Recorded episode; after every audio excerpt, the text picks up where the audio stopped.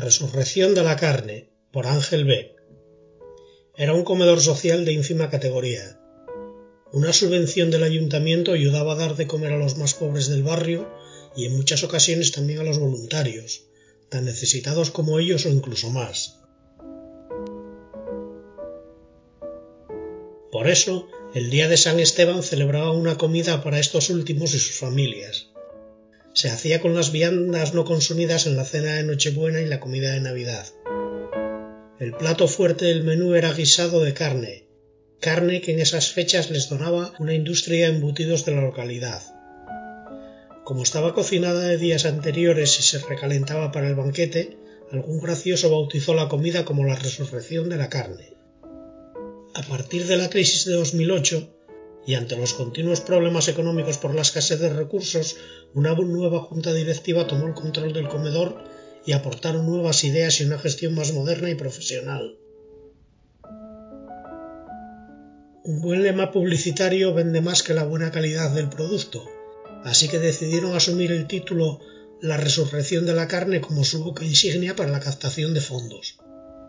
Por motivos no entendibles racionalmente, la comida empezó a ponerse de moda entre los ricos bien intencionados y demás filántropos de la ciudad. Hasta el alcalde progresista y el obispo conservador tomaron la costumbre de asistir. Los que nunca asistían, no se sabe el motivo, eran los propietarios de la fábrica de embutidos que donaba la carne. El caso es que había lista de espera y la gente pujaba en metálico para poder asistir a lo que era ya un acontecimiento social los rectores del comedor trataban de reservar la mayor cantidad de carne posible a fin de maximizar el beneficio obtenido con las entradas. Pero los indigentes amenazaron con una ruidosa protesta porque hasta en el comedor social tenían preferencia los ricos sobre los pobres. Lo último que interesaba a los rectores era un escándalo que perjudicara el negocio de dar de comer a los necesitados.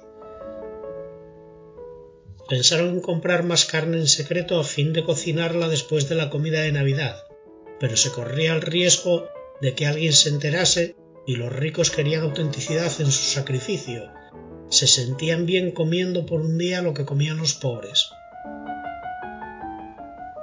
Así que la carne empezó a resultar insuficiente para la comida de San Esteban y los gestores del comedor empezaron a buscar una solución que pudiera satisfacer a todos.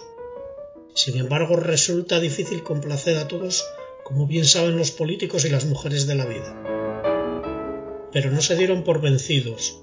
Había que buscar alguna solución más creativa.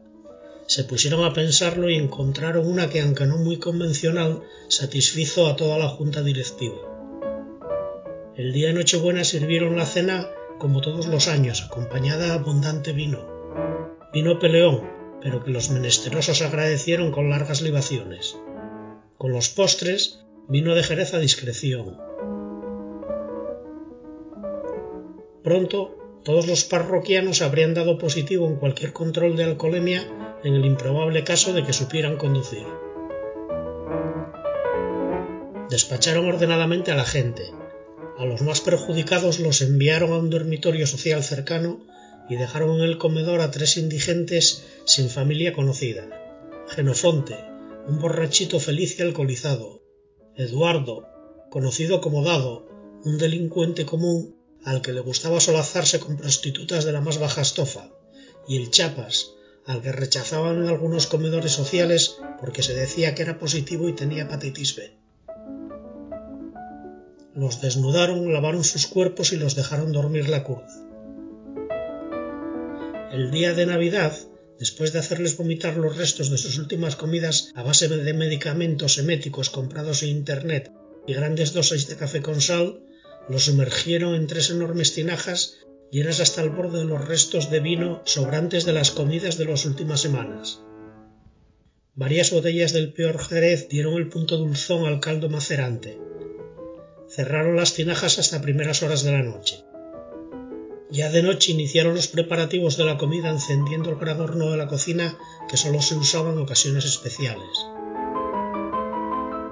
Trocearon la carne, la limpiaron de los intestinos y demás restos no aprovechables, separando los trozos más adecuados para los diversos platos de asados y cocidos, y añadieron los restos de la carne servida en la cena de Nochebuena. Lo sazonaron con ajo y orégano y dejaron todo cocinarse muy suavemente durante la noche. Tuvieron que desechar un hígado por su evidente deterioro. Habían vendido más invitaciones que nunca para la comida, con el consiguiente beneficio para los pobres y también para la junta directiva que recibiría una proporcionada comisión de los ingresos. El solomillo al jerez con pasas y los riñones fueron platos estrella, pero la verdadera sensación de la jornada fueron las criadillas, criadillas rebozadas aderezadas con champiñones y espárragos. Puesto que no había suficientes para todos, los gestores, con el beneplácito de los invitados, subastaron las raciones existentes.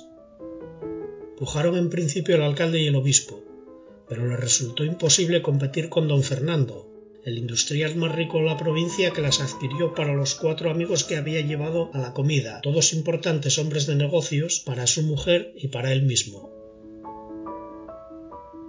Pagó por el privilegio mil doscientos euros y disfrutó de su triunfo, satisfecho y orondo, regando tan exquisita delicia gastronómica con un excelente caldo Viña Pedrosa Gran Reserva de 60 euros la botella. De postres se sirvieron peras maceradas en vino y jerez, para lo que se había aprovechado el líquido usado en las tinajas. Daba gusto ver la satisfacción con que los próceres y sus estiradas consortes, fueran esposas o concubinas, engullían aquellos platos y resultaba edificante escuchar las conversaciones de aquellas almas grandes que tantos esfuerzos dedicaban al bienestar de los necesitados. Cada comida era presidida por un cartel con una frase piadosa, unas veces de origen religioso y otras veces laico. Aquel año el cartel decía En Navidad tengo un pobre en tu mesa.